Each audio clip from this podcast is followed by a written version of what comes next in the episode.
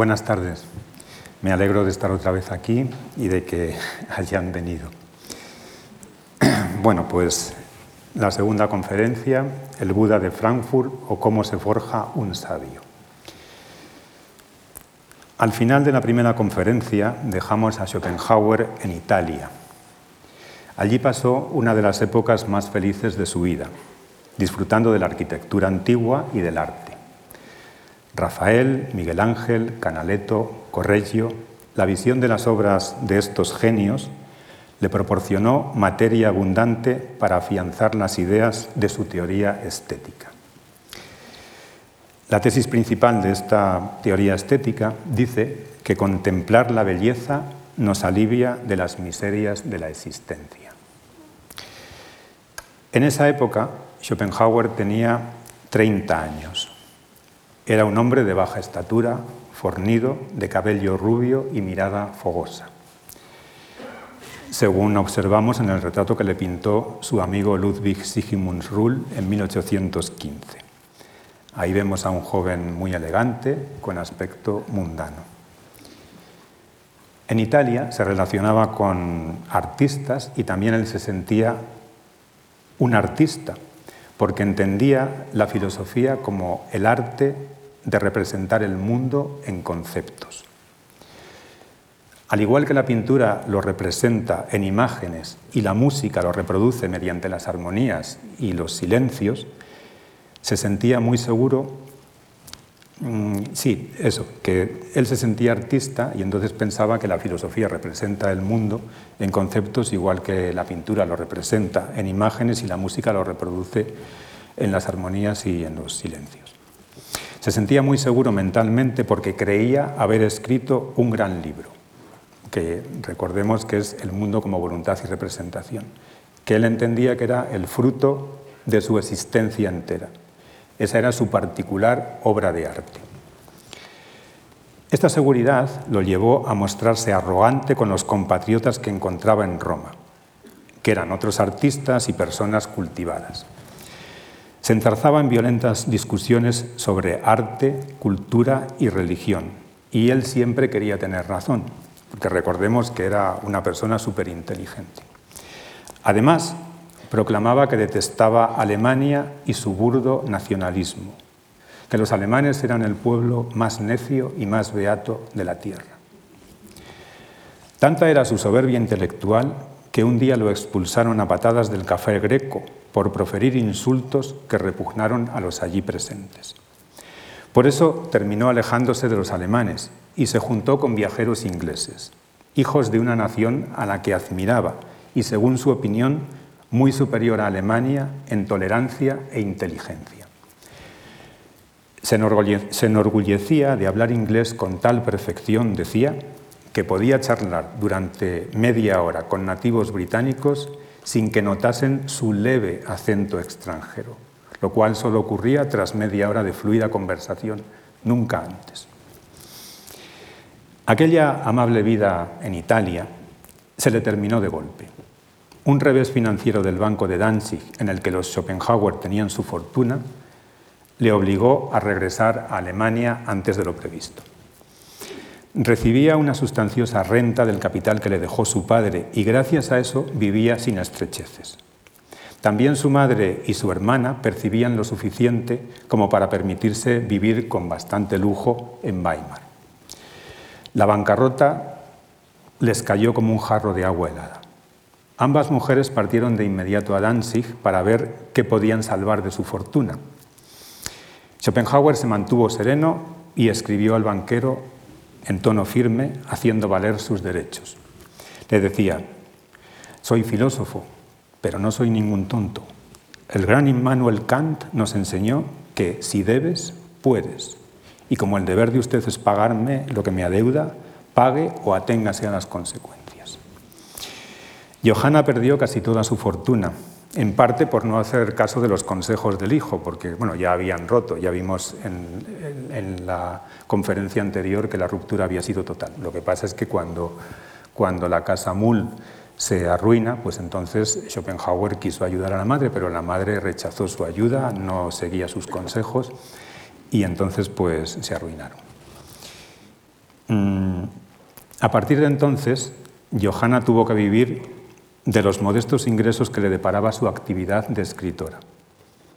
Adele, que era una chica inteligente y viva, pero poco agraciada físicamente, no se casó y permaneció al lado de su madre hasta que ésta murió. Los problemas financieros familiares ahondaron aún más las desavenencias de Schopenhauer con su madre, a la que acusó de dilapidar la fortuna del difunto padre y encima la dote de la hermana. Él recuperó parte de lo invertido y consiguió salvar la modesta renta que le permitiría vivir durante el resto de su vida sin tener que trabajar. Pero mientras se resolvían los problemas financieros, Schopenhauer pensó que tenía que ganarse la vida. Entonces, eh, la mejor manera que tenía para aumentar sus ingresos, pues eh, pensó, ¿y qué podía ser más idóneo para él que dar clases de filosofía en la Universidad de Berlín? La Universidad de Berlín entonces era la universidad, acababa de ser fundada por los hermanos Humboldt y, era lo, más eh, puntero de Alemania. Su libro no había tenido éxito en aquella necia Alemania, decía él, porque ningún autor prominente ayudó a su difusión. Pero estaba convencido de que sus lecciones sí lo obtendrían. Explicaría de viva voz las geniales ideas de su sistema y los estudiantes abarrotarían el aula. Ilusionado con estos pensamientos, a finales de 1819 solicitó la habilitación y en el semestre de invierno de 1820 fue admitido como docente honorario, al que pagaban directamente los estudiantes. No es que estuviese contratado por la universidad, sino que si tenía muchos estudiantes, pues ganaba más dinero. Así que sus ganancias dependían del número de matriculados en sus seminarios. Anunció sus lecciones con el título de Filosofía exhaustiva o Doctrina de la esencia del mundo y del espíritu humano. Por aquel año, eh, Hegel era ya catedrático de filosofía en esta misma universidad berlinesa, que estaban captando lo mejor que había entre los eruditos y los filósofos que había entonces, y también los científicos. Las clases de Hegel estaban llenas. Aparte de los estudiantes matriculados, asistían como oyentes funcionarios y hasta militares. En las aulas, Hegel proclamaba asertos tan interesantes como que el espíritu absoluto es la totalidad y la totalidad es lo absoluto. Parece ser que esto revolucionaba el pensamiento de los oyentes. Explicaba también que la filosofía tiene que comprender lo que es, lo que existe. Y esto perseguía lo mismo que se proponía Schopenhauer, también él se proponía explicar lo que es. Pero Hegel afirmaba que la existencia es la razón llevada a su máximo grado y que lo absoluto, el todo, contiene en sí los contrarios. El mal y el bien son parte de la totalidad. Eh, la totalidad los concilia de manera dialéctica para asumirlos y superarlos en pro de un desarrollo que conduce a lo mejor. Hegel ya vimos que era optimista, era un filósofo romántico y entonces pensaba que, que si el mundo iba mal, el ser humano podría mejorarlo. Mm, por otra parte, Hegel también elogiaba abiertamente al Estado prusiano, al que consideraba la objetivación del absoluto en la tierra. El Estado prusiano era el más racional y aspiraba a ser el mejor de los posibles, el sumo garante de la moralidad y de la libertad. Ideas como estas repugnaban a Schopenhauer, que se situaba más en la línea del inglés Thomas Hobbes y creía, como él, que el Estado es un mal necesario ideado para que los hombres, lobos feroces los unos para con los otros, no se despedacen entre sí. Muy al contrario que Hegel, que veía con optimismo un mundo siempre en progreso hacia lo mejor. Schopenhauer sostenía con negro pesimismo que nuestro mundo es el peor de los posibles y que ya no puede ser más malo porque de serlo se desintegraría. En suma, Hegel era su antípoda en todo. Schopenhauer no tenía manía, como vimos ya cuando leía sus lecciones, que dibujaba burros ahí al lado de, de los párrafos que no le gustaban. ¿no? Mm, y entonces eso, Schopenhauer le tenía manía y en sus obras posteriores se cebó con inquina en, él. Lo calificaba de filósofo de pega, filosofastro, sátrapa de la filosofía, ameluco o simplemente de puro soplagaitas. A su filosofía del espíritu absoluto la denominaba del sinsentido absoluto y filosofía de manicomio. En un alarde de altivez, Schopenhauer solicitó impartir sus clases a la misma hora en las que el señor catedrático Hegel imparte su seminario, principal. Le escribió al rector y le dijo, oiga, yo no puedo ir a otras horas más que a las que Hegel tiene las clases. Estaba convencido de que en cuanto apareciera él en escena, le quitaría los alumnos a su odiado colega. Todo nuevo docente de la Universidad de Berlín tenía que presentarse solemnemente al claustro de profesores, impartiendo una lección inaugural en latín. Así lo hizo Schopenhauer con un discurso en lor de la filosofía. En él se presentó a sí mismo literalmente como un Don Quijote que llegaba a la universidad para hablar claro y desterrar de tan magna institución a los charlatanes que llenaban de vana palabrería las cabezas de los estudiantes. La filosofía no es lo que estos proclaman, decía, una sarta de especulaciones absurdas, sin base lógica. Más bien se ocupa de problemas reales. Enseña a vivir mejor y a conocer el mundo tal cual es. Nos libera de las supersticiones y nos apremia a pensar. Esto es lo que nos diferencia del vulgo y de los animales, que solo se ocupan de comer, beber y reproducirse, y van por la vida como durmientes, mientras que el filósofo se mantiene insomne. Schopenhauer venía a decirle a todos los profesores y todos los catedráticos que estaban allí que estaban todos dormidos y que él venía a despertarlos a todos. Se han conservado los manuscritos de las lecciones universitarias de Schopenhauer. Aquí eh, tenemos una edición moderna de Volker Spirling y en estas lecciones pues, eh, están los apuntes que él dio a los, a los alumnos. Hay que imaginárselo explicando sus ideas en el tono del siguiente fragmento.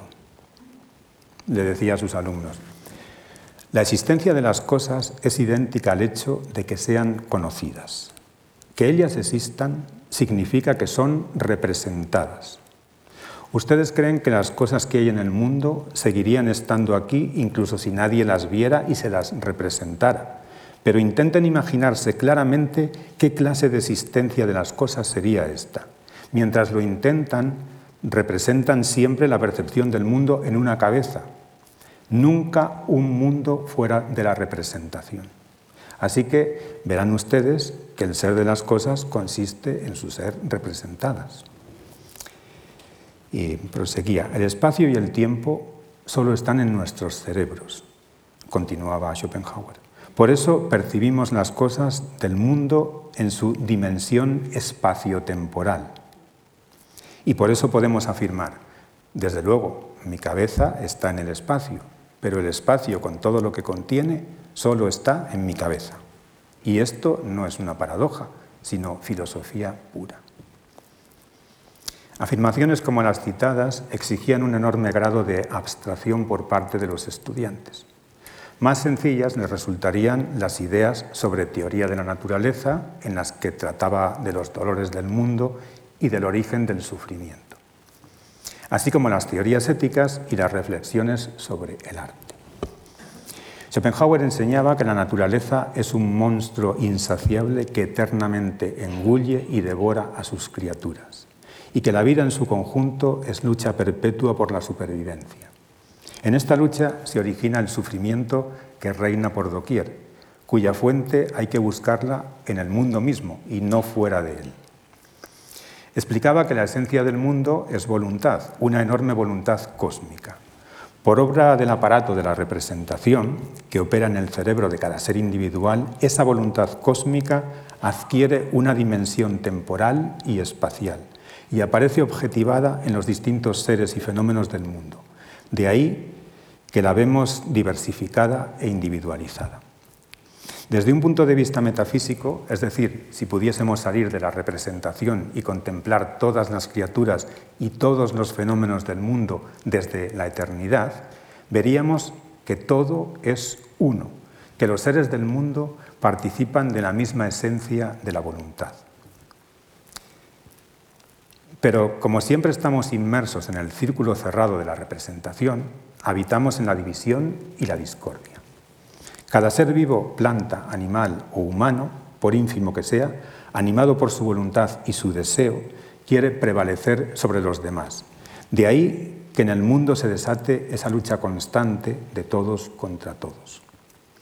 En un escenario así, decía Schopenhauer, plagado de discordia entre seres que en el fondo participan de la misma esencia, la felicidad es una quimera o solo se da en ciertos momentos y a cuentagotas. Si miramos a los animales y a los humanos, argumentaba, nos percatamos de que los instantes de goce que experimentan son efímeros y en comparación con los momentos de sufrimiento mucho menos intensos. Y añadía, compárese el dolor que experimenta un animal cualquiera al ser devorado con el goce que experimenta el devorador. La diferencia es abismal. De manera que la gran verdad que nos enseña la experiencia del mundo es que existir significa padecer. El sufrimiento domina la existencia, es lo más real en ella y lo primero, puesto que toda dicha y más aún la supuesta felicidad solo consisten en el alejamiento o la supresión del dolor. Por eso, sentenciaba Schopenhauer, el ser humano comete un error innato, pensar que ha venido al mundo para ser feliz. Esto es solo una ilusión y un engaño, porque aunque en ocasiones haya momentos en los que parece que se palpa la felicidad y que esta es lo más real que existe, bastará el menor contratiempo para que ese estado de beatitud se esfume y nos revele su carácter pasajero. La experiencia enseña que la aflicción y el dolor rondan nuestras precarias existencias e irrumpen cuando menos lo esperamos. Bastará con que miremos a nuestro alrededor para obtener la confirmación de que el dolor es universal. Si así lo hacemos, aseguraba Schopenhauer a sus alumnos, veremos injusticias, catástrofes, enfermedades y por si fuera poco, tendremos que padecer el acoso de nuestros propios compañeros de prisión, que sentenciados al mismo cautiverio que nosotros, se empeñan en hacernos más desagradable nuestra estancia en presidio. Por si eso fuera poco, de cuando en cuando aparecen tiranos, emperadores o generales que siembran la desolación entre las naciones con sus catastróficas guerras. Todo esto es horrible, resumía el filósofo, y añadía, pero aunque cerremos los ojos para no ver el horror y solo los abramos para mirar a las personas más satisfechas, esas cuyas vidas calificamos de placenteras porque todavía no han sido atacadas por las desdichas más elementales, comprobaremos que también las domina el sufrimiento. Porque o se aburren infinitamente o las acosan multitud de deseos por satisfacer. Unos deseos que se erigen en motivos principales de infelicidad. Y es que nada hay en el mundo que nos haga completamente felices y cualquier pequeño azar puede hacernos desgraciados. De manera que lo más acorde con estas reflexiones pesimistas, concluía Schopenhauer en sus clases, sería que no existiésemos. Sin embargo, desaconsejaba a sus alumnos que se suicidasen, porque el suicidio no es una opción válida para acallar el dolor del mundo, ya que se suicida quien ansía más poder de su voluntad, aquel al que la vida no le da lo que anhela y al no conseguirlo opta por ejercer violencia contra sí mismo. Schopenhauer entendía que hay otras maneras más sensatas y sabias de anular o al menos de minimizar el sufrimiento propio y el de las demás criaturas. Explicaba que el ser humano se diferencia de las demás criaturas por su mayor grado de conciencia, la cual alcanza escalas inimaginables en los hombres superiores.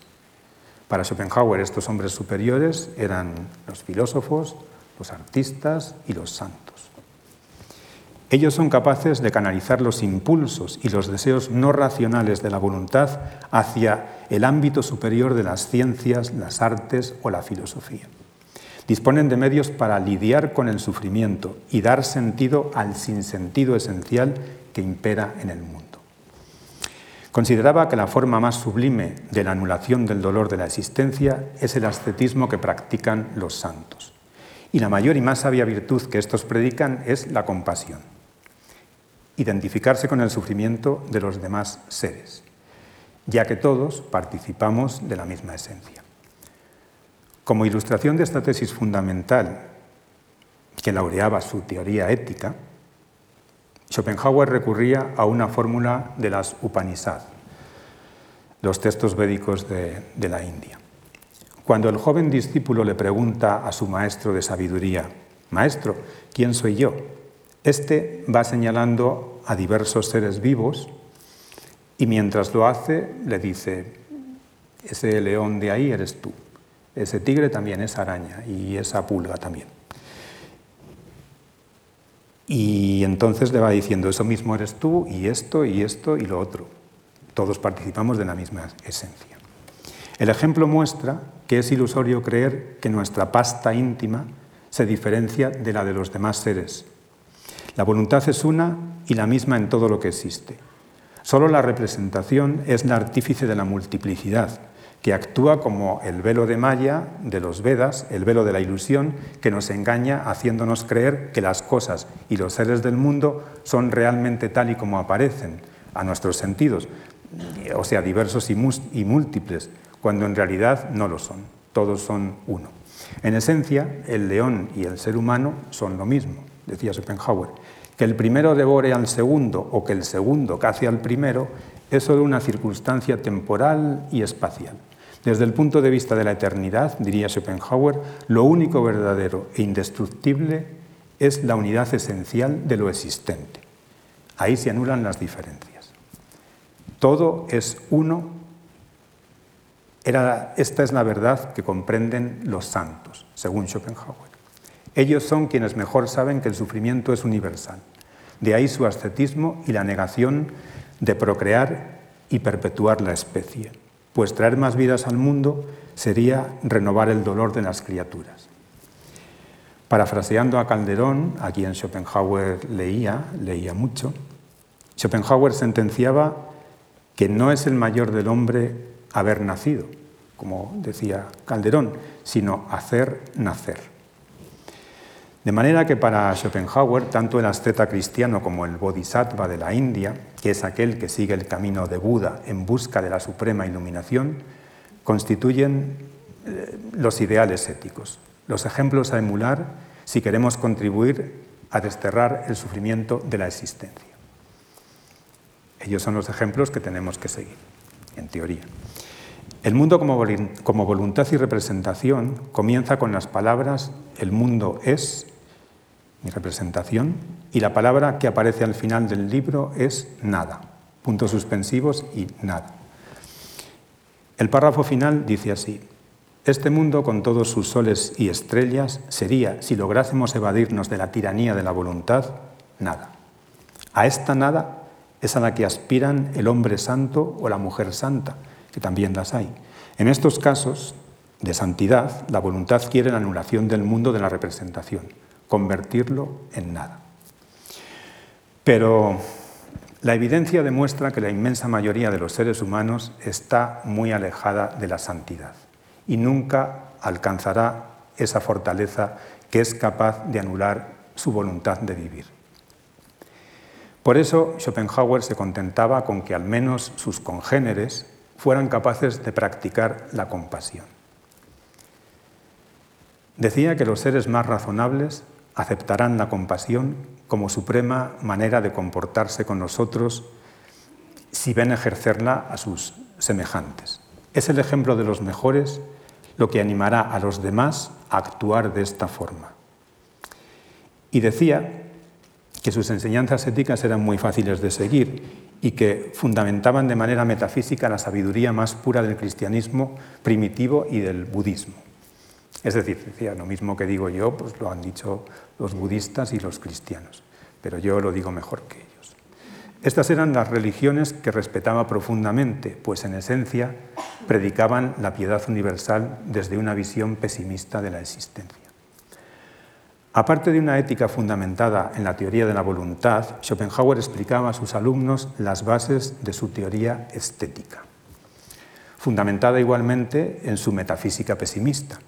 Les explicaba que hay otras maneras, que hay otras maneras de minimizar el dolor de la existencia, de librarse del sufrimiento vital, si no del todo y para siempre, como es la propuesta de los hombres santos, sí al menos de conseguirlo ocasionalmente. Esta liberación momentánea del sufrimiento sucede a través del arte. Schopenhauer decía que el arte es la joya de la vida y el producto de los hombres geniales. Solo los hombres geniales son capaces de crear arte. Los mediocres no. Y el genio es el superdotado que es capaz de conocer las ideas platónicas que son las que constituyen el objeto del arte. Schopenhauer explicaba que el artista posee el raro don de ascender a ese mundo ideal del que habló Platón y de contemplar directamente las ideas, las ideas originales de las cosas. Por eso es capaz de plasmarlas en sus obras, ya sean pictóricas, arquitectónicas, musicales, y a través de estas trasladar dichas ideas al común de los mortales hacérselas visibles y tangibles. ¿Cómo logra el arte aliviar la miseria humana? se preguntaba Schopenhauer. Pues sencillamente gracias al embeleso y al placer que proporciona la contemplación de la obra bella, es decir, la contemplación de las ideas expresadas en, las obras. Abstraídos en la admiración de la belleza, es decir, de las ideas platónicas expresadas por el artista en su obra, olvidamos nuestros sufrimientos, por lo menos mientras dura ese momento de embeleso y contemplación. El disfrute que proporciona el arte nos libera momentáneamente de la cárcel en la que estamos presos en esta vida de sufrimiento y nos traslada a un mundo mejor. Schopenhauer decía que contemplar una obra de arte y sentir la belleza y estasiarse era como el, preso que, le dan un bocadillo y se pone muy contento. Y aunque todas las artes aspiran a la perfección, añadía el filósofo, la más eminente y perfecta para embelesarnos es la música. El genio musical es capaz de plasmar las ideas platónicas en notas y armonías. Es capaz también de representar de nuevo todos los sentimientos con sus delicias y dolores. La música es el mejor medio para entender este mundo, pero también para escapar de él y trasladarnos al mundo ideal. Pero también nos causan arrebatos parecidos la pintura, la escultura o la arquitectura más bella. Cuando nos ensimismamos en la belleza, olvidamos los afanes y las luchas diarias. Entonces somos capaces de elevarnos sobre lo cotidiano y salir de nuestra individualidad, convirtiéndonos en sujetos puros del, del conocimiento. Nuestro cuerpo y nuestro ser individual quedan relegados a una especie de limbo, junto con los intereses mezquinos auspiciados por la voluntad, tales como el ansia de perpetuarse o la ambición de ser más que los otros. En la beatitud que proporciona la contemplación artística se anula el sufrimiento. De ahí que el arte, la obra del genio, sea tan necesario, sea tan necesario. Con el arte nos, nos olvidamos del sufrimiento, aunque sea momentáneamente, pero bueno, quien es capaz de vivir en un perpetuo embeleso, pues se supone que sería completamente feliz. Eh, gracias al arte, cualquiera que no sea un zopenco puede sentirse mejor y elevarse sobre los padecimientos de la existencia. Esto era lo que Schopenhauer le contaba a sus alumnos, que está todo recogido aquí en las lecciones. Pero pese al rigor y al celo con los que el doctor Schopenhauer preparaba sus lecciones, pese a los profundos conocimientos que pretendía transmitir, su fracaso docente fue rotundo. Durante aquel primer semestre acudieron a sus clases una media de tres alumnos por sesión, mientras que a las de Hegel asistían a veces hasta 200 personas. Al semestre siguiente ya no se matriculó nadie en su curso. Esta circunstancia frustró a Schopenhauer, aumentó su inquina contra Hegel y contra la universidad y afianzó su convencimiento de la suprema, suprema necedad de sus contemporáneos. En Berlín, mm, como él quería ser profesor y tal, pues pensó que también tendría que casarse. Entonces inició una relación sentimental con la joven Caroline Medon, que era una corista de la ópera. Era su amante, pero llegó a pensar que un señor profesor eh, catedrático tenía que estar casado para entrar en el mundo burgués y tal. La relación con Caroline fue tormentosa. Ella le fue infiel y tuvo un hijo de otro hombre. Así todo, el filósofo, que al parecer estaba enamorado de verdad, tuvo intenciones de casarse con ella, como he dicho antes, pero con la condición de que abandonara a su hijo, al hijo ilegítimo, algo que fue innegociable para la madre. Entonces la madre, pues entonces Schopenhauer la, dejó. Dos años después, Schopenhauer se fijó en otra candidata, hija de un rico comerciante. La muchacha tenía apenas 17 años. El filósofo pidió su mano al padre, pero la hija lo rechazó de plano por parecerle demasiado viejo. Él había cumplido los 40. Su fracaso incrementó su reprobación del matrimonio, que ya vimos en la otra conferencia anterior lo que decía. Pero ahora, para disuadir a quien le pidiera consejos sobre si debía casarse o no, recurría a un dicho de Santo Tomás Moro. Santo Tomás Moro decía que casarse es lo mismo que con los ojos vendados meter, no casarse, sino tener suerte en el matrimonio. Eh, es lo mismo que con los ojos vendados meter la mano en un saco lleno de serpientes con la esperanza de extraer de ellas la única anguila. Lo que Schopenhauer no decía es que Moro tuvo suerte con las anguilas, puesto que se casó dos veces. Otro asunto contribuyó a amargarle la vida en Berlín a Schopenhauer. A veces se propala que el filósofo pesimista, que era de natural colérico, dio de bastonazos a una pobre anciana solo porque le molestaba que hablara en la escalera. En eso hay poco de cierto. El caso fue así, se conservan todas las actas del proceso y sabemos muy bien cómo fue. Un día, Schopenhauer se encontraba en su apartamento y esperaba nervioso la llegada de Caroline. Oyó que en el vestíbulo que había justo enfrente de su puerta se habían reunido tres costureras. Estaban sentadas en sus banquetas y charlaban mientras hacían sus labores. Él había convenido con su casera que nadie se sentara en aquel vestíbulo. Como buen erudito, era un fanático del silencio y no quería ser molestado por ninguna clase de ruido, y menos por el de las voces humanas de cháchara. Así que salió fuera e invitó cortésmente a las tres mujeres a marcharse. Una de las costureras se resistió y dijo que no se iba.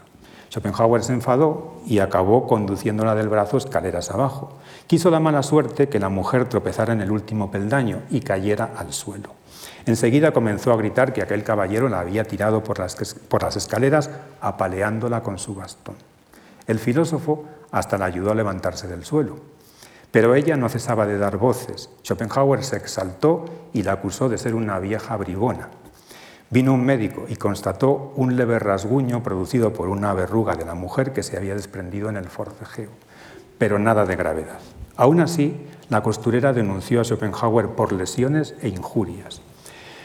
Bueno, ya he dicho que se conservan las actas del proceso y según las cuales, en un principio, el fallo fue favorable a Schopenhauer, eh, al supuesto agresor, eximiéndole de culpa en lo relativo a las lesiones, aunque no de las injurias, la mujer precisó que la había insultado llamándola vieja bruja y no vieja bribona. La víctima recurrió y un diestro abogado consiguió cambiar el rumbo del proceso con testigos falsos. Schopenhauer declinó ser defendido por un profesional y se defendió él mismo. Consideraba que ir armado solo con la verdad sería su mejor defensa. Durante seis años peleó por ganar el proceso pero finalmente lo declararon culpable y tuvo que pagar una pensión vitalicia a la costurera que vivió otros seis años. Esto lo humilló y lo amargó, ratificándolo en su creencia de la innata maldad del género humano. En fin, soltero y solitario, fracasado en el mundo literario y en el universitario, Schopenhauer abandonó Berlín a causa de la epidemia del cólera que amenazaba a esta ciudad y en 1832 se instaló definitivamente en Frankfurt del Meno, decidido a comenzar una nueva vida de paz y de retiro. Ya desencantado del mundo, quería vivir a solas con sus libros y sus escritos. Calmaba su orgullo herido con el pensamiento de que en su fuero más íntimo él no era en verdad ese amante frustrado, o el profesor sin alumnos, o el inocente al que condenan en un proceso por lesiones e injurias. Se decía para sí que estos accidentes solo eran máscaras que encubrían la esencia de su verdadera persona. Se contentaba pensando, ¿quién soy yo de verdad? Se preguntaba y respondía, pues ese que ha escrito el mundo como voluntad y representación, el que ha dado una solución al gran enigma de la existencia que deja obsoletas a las precedentes y que habrá de ocupar a los pensadores futuros durante los siglos venideros. Ese soy yo. ¿Quién podrá disputarme ese mérito? Animado por esta idea, comenzó su vida en Frankfurt, aun cuando tenía una pésima idea de sus habitantes. En lo que atañe a las condiciones, cito, en lo que atañe las comodidades físicas, Frankfurt es el mejor lugar de Alemania, escribió en una carta a un amigo. Pero en lo referente a las personas, creo que aquí todavía son más necias que en ninguna otra parte. Yo no dejo que me incomoden porque desde hace mucho tiempo me repugna el trato con los otros y de sobra sé que no merecen que pierda mi tiempo con ellos.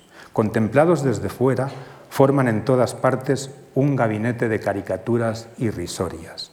Contemplados desde el espíritu, un hospital de locos. Y si contemplo su carácter moral, son un cabaret de bribones. Así que vivo solo, con un caniche de lanas blanco, un animal bueno y muy inteligente, con mi biblioteca, y no me aburro en absoluto, pues el tiempo vuela. En su nueva ciudad se ilusionó con la posibilidad de ganar algo de dinero como traductor, pues dominaba el inglés, el francés y el italiano, y desde 1825 aprendía español, un idioma muy valorado en Alemania en aquel tiempo. Cervantes, Calderón y Lope de Vega eran lecturas obligadas de las personas cultas. Muchas de ellas las leían en español. Y Schopenhauer también. Eh, aunque Schopenhauer consideraba El Quijote un libro extraordinario y admiraba a Cervantes, decía que su autor español predilecto era el filosófico Baltasar Gracián. Su obra magna, El Criticón, le parecía uno de los mejores libros del mundo. El sacerdote jesuita Baltasar Gracián fue un acerado pesimista, no un pesimista metafísico, sino antropológico. Él creía en Dios y creía que Dios no, no, era malo ni tampoco fomentaba el dolor del mundo, eran los hombres los que eran los malvados. Descreía de la bondad humana. Si los hombres no son fieras, escribió Gracián, es porque son más fieros que de su crueldad aprendieron muchas veces ellas. Dios no es el quebrantador de, las ilusiones humanas, sostenía, ni el sempiterno proveedor de sus desgracias. Los mismos hombres son los culpables de ellas. Solo estos son los causantes de que la vida sea un mal, un valle de lágrimas y un despeñadero, en el que solo encontramos una monstruosidad tras otra. Esto a Schopenhauer le encantaba. A Schopenhauer lo deslumbró Gracián. Pensaba con el jesuita que solo los santos alcanzan la beatitud. Solo ellos son capaces de llegar al nirvana de la existencia, mientras que el común de los mortales debe contentarse con vivir día a día sufriendo el menor daño posible en la peligrosa selva humana. Este fin perseguían las 300 reglas de prudencia que contiene uno de los libros eh, más conocidos de Gracián, el oráculo manual.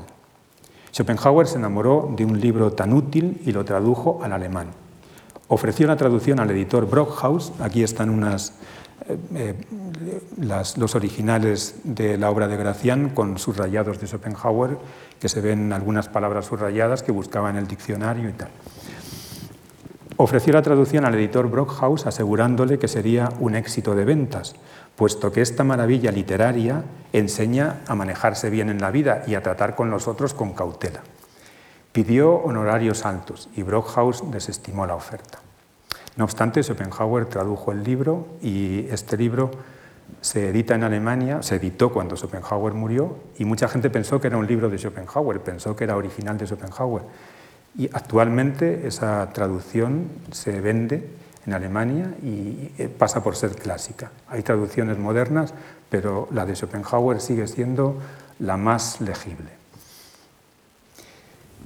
Bueno, sin perder la esperanza de hacerse traductor, se ofreció a otros editores para verter al, alemán algunas obras de David Hume, filósofo al que admiraba mucho, así como para traducir al inglés la crítica de la razón pura de Kant. Al editor londinense al que se dirigió con este ofrecimiento, le escribía lo siguiente. Aproveche usted la ocasión que le estoy brindando, porque bien puede ser que pase un siglo entero hasta que vuelvan a coincidir en una misma cabeza tanto saber de la filosofía kantiana con tanto conocimiento del idioma inglés, que es lo que ahora ocurre en la mía. Pero tamaño milagro no convenció al editor inglés y los proyectos de ganar fama como traductor quedaron en nada. Esto supuso una nueva frustración para Schopenhauer. seguía consolándose pensando que la soledad es indicio de genio y de exclusividad. Los grandes espíritus anidan en las alturas, semejantes al águila, solos, decía. Este es un pensamiento extraído de sus aforismos sobre el arte de saber vivir, que será uno de los ensayos más conocidos de su obra Parerga y Paralipómena al igual que esta otra reflexión que leo a continuación, que condensa muy bien lo que Schopenhauer sentía en aquella época. Decía, del mundo no hay mucho que tomar, la necesidad y el dolor lo llenan, y a cuantos escapan momentáneamente de esos males, los acosa el aburrimiento tras cada esquina. Por lo demás, lo gobierna la maldad y la estupidez tiene siempre la palabra. El destino es cruel y los seres humanos son infelices. En un mundo así, quien tiene mucho en su interior es como una cálida habitación en Nochebuena, rebosante de luz y de alegría en medio de la nieve y el hielo, en la oscura noche de diciembre. De manera que a quien posea una individualidad excelente, rica y sobre todo rebosante de talento, le ha tocado la mejor lotería del planeta.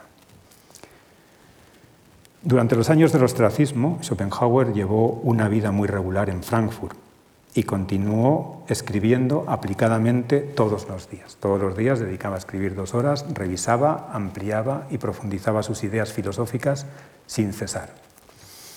En 1843 convenció a su editor para que publicaran la segunda edición del Mundo como Voluntad y Representación. La primera edición era de 1819. No quería ningún honorario por el libro. El libro apareció en 1844 muy revisado y ampliado. Al volumen único de la primera edición adjuntó otro del mismo grosor, que contenía complementos a lo expuesto en el primero. Añadió páginas espléndidas de carácter ensayístico en las que incidía más en la parte biológica del cerebro como aparato de la representación. Profundizó en sus ideas sobre el genio, sobre el poder evocador de la música y sobre la ética de la compasión. Al editor le comentó que aquel nuevo volumen era lo mejor de cuanto había escrito y destacó de entre lo novedoso que contenía una espléndida perla, que era como él la llamaba, un, extenso ensayo titulado Metafísica del amor sexual. Ningún filósofo se había atrevido antes a explicar la génesis del amor entre los sexos tanto el amor biológico como el espiritual. Y a ello se atrevió Schopenhauer en una época en la que este tema era tabú en sociedad. Sus osadas tesis destruían el ideal romántico del amor. Lo espiritual de las almas bellas que se quieren, eh, él lo ve como una especie de pantomima. Eh, explicaba la atracción de los enamorados como una artimaña de la voluntad de vivir para empujarlos a procrear, con el único propósito de asegurar la continuidad de la especie. Todo lo romántico del amor era sólo una envoltura ilusoria, que lo único que escondía era una fría carnalidad. Este ensayo, por cierto, le atrajo la admiración de algunas lectoras, hartas de oír supercherías románticas que a menudo las lanzaban de cabeza al matrimonio por amor, entre comillas, y luego se desilusionaban mortalmente. Aunque el libro tampoco se vendió demasiado, sí que afianzó la fidelidad de un público peculiar que ya se interesaba por su filosofía, por la filosofía de Schopenhauer. Ya antes, en 1835, había publicado un libro más breve titulado Sobre la voluntad en la naturaleza. Era un tratado en el que probaba su teoría de la voluntad apoyándose en los últimos avances de las ciencias naturales. Y en 1838 publicó su compendio de moral bajo el título de Los dos problemas fundamentales de la ética. Estas obras, que eran muy originales en la época y estaban muy bien escritas y eran muy claras, cautivaron poco a poco a un puñado de lectores y lectoras, personas cultas de profesiones liberales en su mayoría, no profesores de filosofía, que se sentían como los iniciados en una filosofía selecta, distinta de todas las conocidas. Cuando apareció eh, la segunda edición del Mundo como Voluntad, también los tiempos cambiaban. Habían pasado de moda los filósofos idealistas, que hicieron de la filosofía algo exclusivo de las universidades. Ya no se ensalzaba al Estado como un dechado de bondades. Hacia finales de los años 30 del siglo XIX, en Europa crecía el malestar social. Se orquestaban revoluciones contra los gobiernos autocráticos y el nacimiento de movimientos obreros despertaba del sueño burgués a los ciudadanos. Se necesitaban filósofos que tuvieran los pies en la tierra y que propusieran teorías de corte más realista y que ayudaran a vivir mejor. Y no es que Schopenhauer alentara a la revolución, todo lo contrario, él era muy conservador y tragaba con los gobernantes que le habían tocado en suerte con tal de que al menos garantizaran la estabilidad de su fortuna. Pero su filosofía parecía tener los pies en suelo firme y no inventaba castillos en el aire. Sacaba a relucir la miseria de la condición humana y el sufrimiento del mundo. Por otra parte, contentaba a los estetas al considerar el arte como la más noble actividad del hombre culto y la más placentera, y en cuanto a la ética, Schopenhauer no la cargaba de normas y preceptos, sino que proponía como la manera más lógica de actuar abstenerse de hacer el mal a los otros y compadecerse de los que sufren, porque todos somos copartícipes del mismo sufrimiento.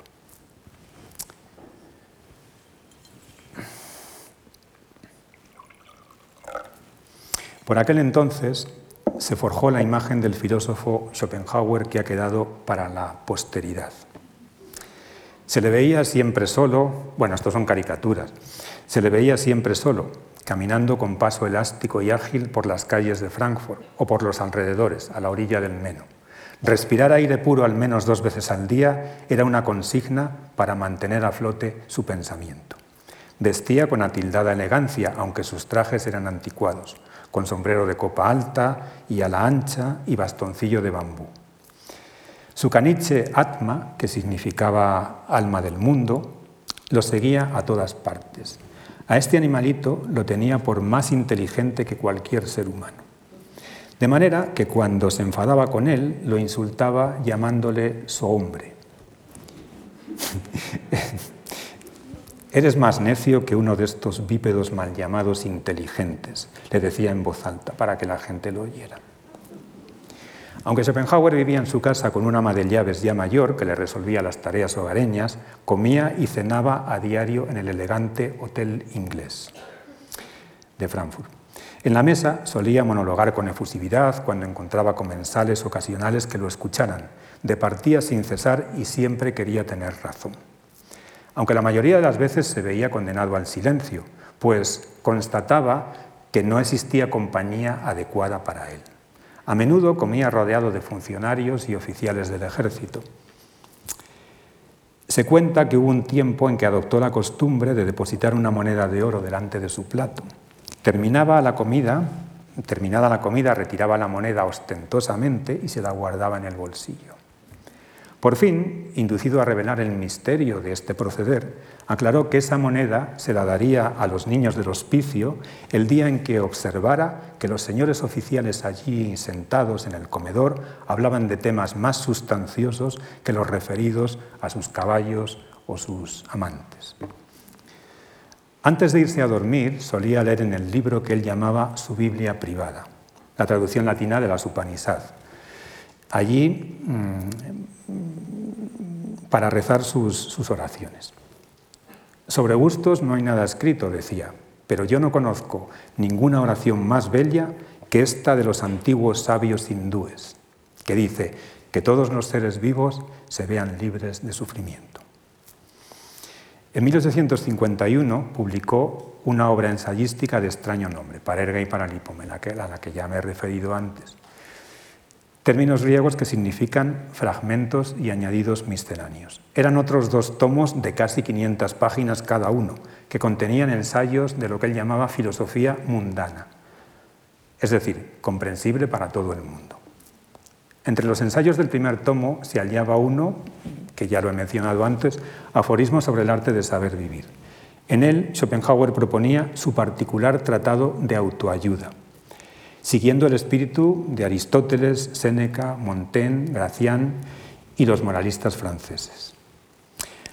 Su tesis principal afirma que aunque esta vida es sufrimiento y lo mejor sería no existir, lo cierto es que la mayor parte de los seres humanos solo quiere vivir con normalidad y sin grandes contratiempos. Si no podemos ser felices, escribía, si no podemos ser felices del todo en esta vida, sí que podemos intentar ser menos desgraciados. En ese ensayo él proponía las pautas para lograrlo. Ese es el libro que hoy más se lee de Schopenhauer, Los aforismos sobre la sabiduría de la vida, que es un extracto de Parera y Paralipómena, pero que se vende como libro independiente. Y realmente, más que la metafísica, es, lo, que, lo que se suele leer. Junto a este había otro ensayo muy combativo titulado La filosofía en la universidad. Era su venganza contra los catedráticos de filosofía, a los que tachaba literalmente de ser unos bastardos e indignos de Platón y de Kant, porque accedían a las cátedras por favor y por enchufe y no por mérito. Para Erga y para Hipómena le granjeó la simpatía de sus contemporáneos, hartos de que la filosofía fuera una materia intrincada e incomprensible. De la noche a la mañana, el nombre de Arthur Schopenhauer estuvo en boca de todos. El hotel inglés se convirtió en un hervidero de huéspedes que comían allí solo por ver al filósofo, que tenía fama de ser intratable, pero que recibía con alborozo a quien se le acercaba para elogiar su obra. En poco tiempo se formaron camarillas de admiradores y prosélitos de su filosofía.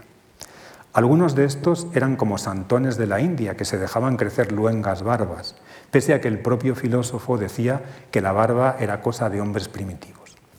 Se reunían en una especie de logias y conversaban sobre las teorías del maestro, como si fueran las de un iluminado o de un asceta. Ellos formaban camarillas y formaban como sectas, que se llamaban los Schopenhauerianos. Con la fama se inició el periodo más luminoso de la vida de Schopenhauer. Bueno, son daguerrotipos que es que le encantaba fotografiarse.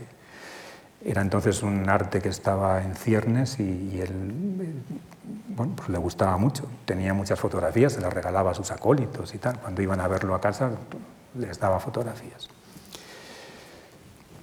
Con la fama se inició el periodo más luminoso en la vida de Schopenhauer. Él lo, denominó con ironía la comedia de mi fama, una comedia a la que ya llegaba un poco tarde, puesto que, decía, él estaba a punto de partir de este mundo cuando empezaba la función. Tenía entonces 63 años. Poco a poco va abriéndose paso la verdad entre las tinieblas, escribía alborozado. Hay muchas cartas de la época en que les decía a los discípulos, bueno, ya se van acordando de mí, hay reseñas de mis libros y tal, la gente me lee, en fin, que Schopenhauer se convirtió en un hombre pues muy... se ponía muy contento. Ante la afluencia de tanta gente que quería visitarlo, tuvo que modificar algo su horario cotidiano. Durante las primeras horas de las mañanas solía escribir y leer. Después descansaba interpretando con su flauta obras de Rossini y de Mozart hasta la hora de ir a comer. Las tardes las dedicaba al paseo y a lecturas ligeras, hasta la hora de la cena. Pero cuando empezaron a llegar las visitas, se vio obligado a emplear horas de la mañana y de la tarde para recibirlas. Tanta era la afluencia que puso un horario de visitas en el portal de su casa. Iban a verlo personas cultas con intereses filosóficos. Llegaban cargados de devoción por el maestro, querían saludarlo y ansiaban escuchar sus palabras. Algunos admiradores eran muy exaltados. Hace 14 días, contaba Schopenhauer, vino un maestro de escuela, un hombre alto, de unos 40 años. Entró, me miró de una manera que me dio miedo y gritó, quiero verlo, tengo que verlo, vengo para verlo. Mostró un gran entusiasmo, decía que mi filosofía le había devuelto la vida. Fue encantador. Otros le besaban la mano, lo que a Schopenhauer no acababa de gustarle, aunque afirmaba que era un ritual acorde con su dignidad imperial y que tenía que acostumbrarse. La mayoría solo quería conversar un poco, pero a quienes le hacían preguntas demasiado intrincadas sobre su filosofía o se empeñaban en discutir con él, los combinaba a leer mejor sus obras. Decía que en ellas estaba todo explicado, que para entender plenamente lo que él había dicho tenían que leer cada palabra que había escrito. Cuando la primera traductora de sus obras al inglés lo visitó y le insinuó que había escrito mucho, como ella tenía que traducirlo le parecía muy largo, él le contestó altivo, mi obra no contiene ni una sola palabra de más. Por lo general no decepcionaba sus visitas. Como tenía fama de ser un viejo misántropo feroz en extremo, éstas quedaban encantadas al descubrir que no es tan fiero el león como lo pintan. Veían a un anciano afable que hablaba con deleite de sí mismo y de su filosofía, aunque quienes esperaban hallar en él a un filósofo parecido al humilde Sócrates, que confesó no saber nada, se llevaban un gran chasco. Schopenhauer era lo más opuesto al ateniense en vez de explicarles a sus interlocutores que la más elevada sabiduría es la que confiesa su ignorancia, les demostraba que él no tenía nada de ignorante y que lo sabía todo. Tenía opiniones para cuantos temas eh, se le planteaban y las expresaba sin dudar. Hacía alarde de gran cultura. Pintura, música, poesía, matemáticas, geografía, historia, antropología, botánica, en fin, todo leía con devoción el diario londinense The Times, al que denominaba el Pozo de la Sabiduría. Además, eh, leía también otros periódicos alemanes y franceses. Y cuanto acontecía en el mundo, sabía aprovecharlo para engrosar sus sabias reflexiones. Su dureza y frialdad de décadas anteriores, su autosuficiencia y engreimiento proverbiales terminaron por dulcificarse porque el mundo entero parecía admirarlo y le esperaba la gloria póstuma. Aunque algo que lo amargaba al pensar en su glorificación futura era la certeza de que los profesores de filosofía se alimentarían de sus libros como los gusanos de un cadáver. A estos era a los únicos visitantes que no toleraba.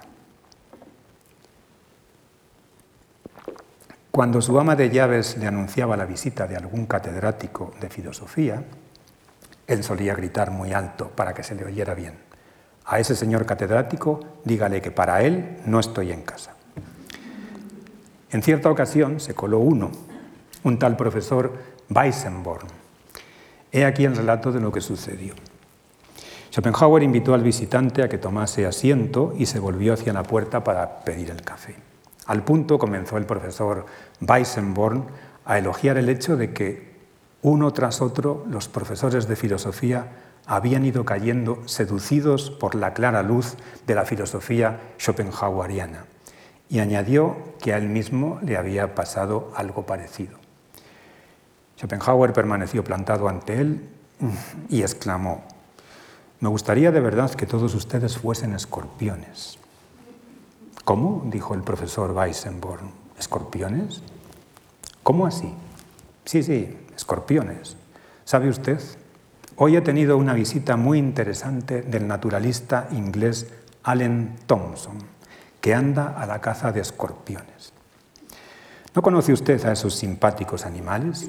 Estos monstruos articulados con esa enorme pinza ganchuda y rebosante de veneno en el extremo de su cola. Son verdaderos profesores de filosofía. De ellos me ha contado Thompson cómo se suicidan. ¿Qué? dijo Weissenborn, ¿suicidio? E intentó sonreír. Eso es, suicidio. Escuche. Thomson ha hecho el experimento al menos una docena de veces. Mete a un escorpión bajo un vaso de cristal y ahí lo deja hasta que se hace de noche. Entonces enciende una vela y la acerca cuanto puede al cristal. Enseguida el escorpión empieza a ponerse nervioso en su cárcel cristalina, yendo de un lado para otro, queriendo evitar la llama. Como la llama continúa ardiendo tan tranquila, el escorpión al escorpión se le vuelve manifiestamente insoportable. De repente se queda quieto, estira todo lo que puede su cola sobre su lomo hasta el gancho venenoso. Perdón, de repente se queda quieto, estira todo lo que puede su cola sobre su lomo hasta que el gancho venenoso pende justo encima de su cabeza y se pega un pinchazo en el cráneo como si se hincara una daga. Y en dos segundos está muerto. Mire, amigo mío, la vela encendida es mi filosofía y los escorpiones, que de verdad han estado demasiado tiempo zascandileando en torno a ella, visto que no tienen el valor de enfrentarse a esa luz, han de tenerlo para suicidarse. El profesor Weissenborn sonrió algo cortado, luego agradeció el interesante diálogo, hizo una breve inclinación a Schopenhauer y se encaminó raudo hacia la puerta. Pero este caso fue una excepción. Por lo general, Schopenhauer se mostraba muy cordial con cuantos llegaban. Medio en broma, medio en serio, se veía a sí mismo como un nuevo Jesucristo. Decía hiperbólicamente que también él había sufrido su pasión y había llevado con dignidad su corona de espinas. En consecuencia, igualmente se rodeó de apóstoles y evangelistas, pues así denominaba a sus seguidores más acérrimos.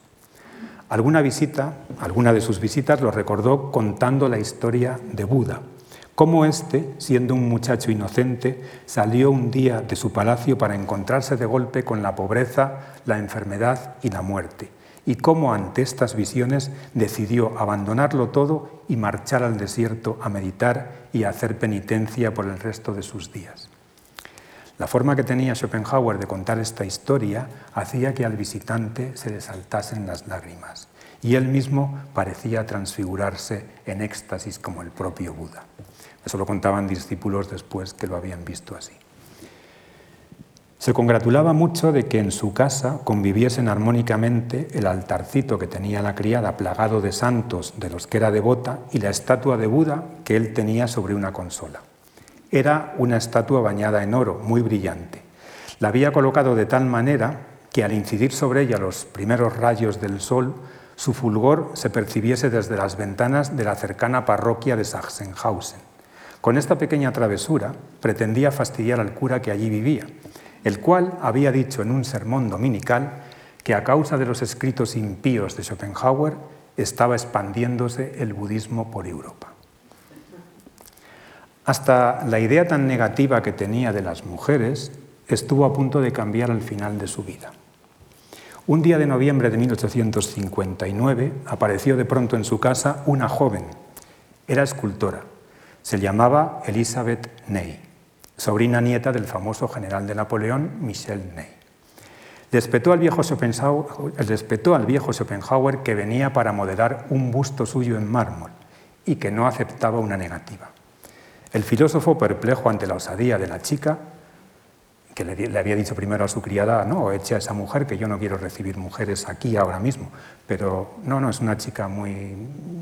Nada, tiene, tiene que verlo y no se va de aquí hasta que no lo vea. Entonces el filósofo, perplejo ante tanta osadía, aceptó. Elizabeth llegaba por las mañanas y Schopenhauer, manso como un cordero, se sometía paciente a las sesiones de posado. Hablaban de muchas cosas, sobre todo de filosofía. Y el viejo cascarrabias le confesó que su inquina contra las mujeres solo provenía de que había tenido una madre horrible. A un amigo le comentó sobre Elizabeth. Trabaja todo el día en mi casa. Cuando regreso de comer tomamos café sentados los dos juntos en el sofá, de manera que me parece que estamos casados. El amigo observó que, al comentarle esto, Schopenhauer se frotaba las manos de contento.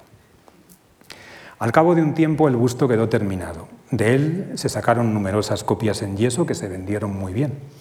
Cuando Elizabeth se marchó, mantuvieron correspondencia. La joven se burlaba graciosamente del mal humor de su amigo, pero sin dejar de admirarlo por su valentía intelectual y, hasta prometió volver a visitarlo. Pero ya no se vieron más porque Schopenhauer falleció poco después. Una enigmática frase del filósofo, escrita en aquel tiempo y que ha quedado en sus manuscritos inéditos, mm, rezaba así. Todavía no he dicho mi última palabra sobre las mujeres. ¿Qué quería decir esto? ¿Preparaba Schopenhauer alguna idea novedosa y positiva sobre el mal llamado sexo débil? El talante independiente de aquella muchacha desenvuelta, artista y segura de sí misma, ¿le habría hecho cambiar su idea que tenía de las mujeres? No lo sabemos. No lo sabemos. Lo que más le agradaba al viejo pensador al final de su vida era repantingarse en su sofá, al que también invitaba a tomar asiento al visitante. Y allí, que haría acontecido, relatar cuán duros y miserables habían sido para él los tiempos en los que el público no le hacía caso. Los editores lo timaban y los profesores de filosofía no querían saber nada de sus geniales ideas. Afirmaba que, afirmaba que su vida había sido una resistencia sin cuartel contra el tartufismo y la necedad. Y la reflexión con la que despedía a la visita concluía que el tesón y la honestidad intelectuales lo pueden todo y que quien posee estos dones saldrá vencedor por más que los envidiosos que no los poseen quieran impedirlo. Y aquí retomo el pensamiento expresado mm, en la primera conferencia, en la cita de Javier Gomá, con la que abrí la conferencia anterior, que dice, en síntesis, que no hay genios olvidados, puesto que el raro don que estos poseen es tan único que al fin tienen que ser descubiertos. Saboreando tales ideas, tanto como la miel de la justa venganza, Schopenhauer, el filósofo pesimista, terminó por ser un hombre si no del todo feliz, al menos sí poco desdichado. Falleció el 21 de septiembre de 1860, de repente y sin darse cuenta, tal y como siempre había deseado. Muchas gracias por su amable atención.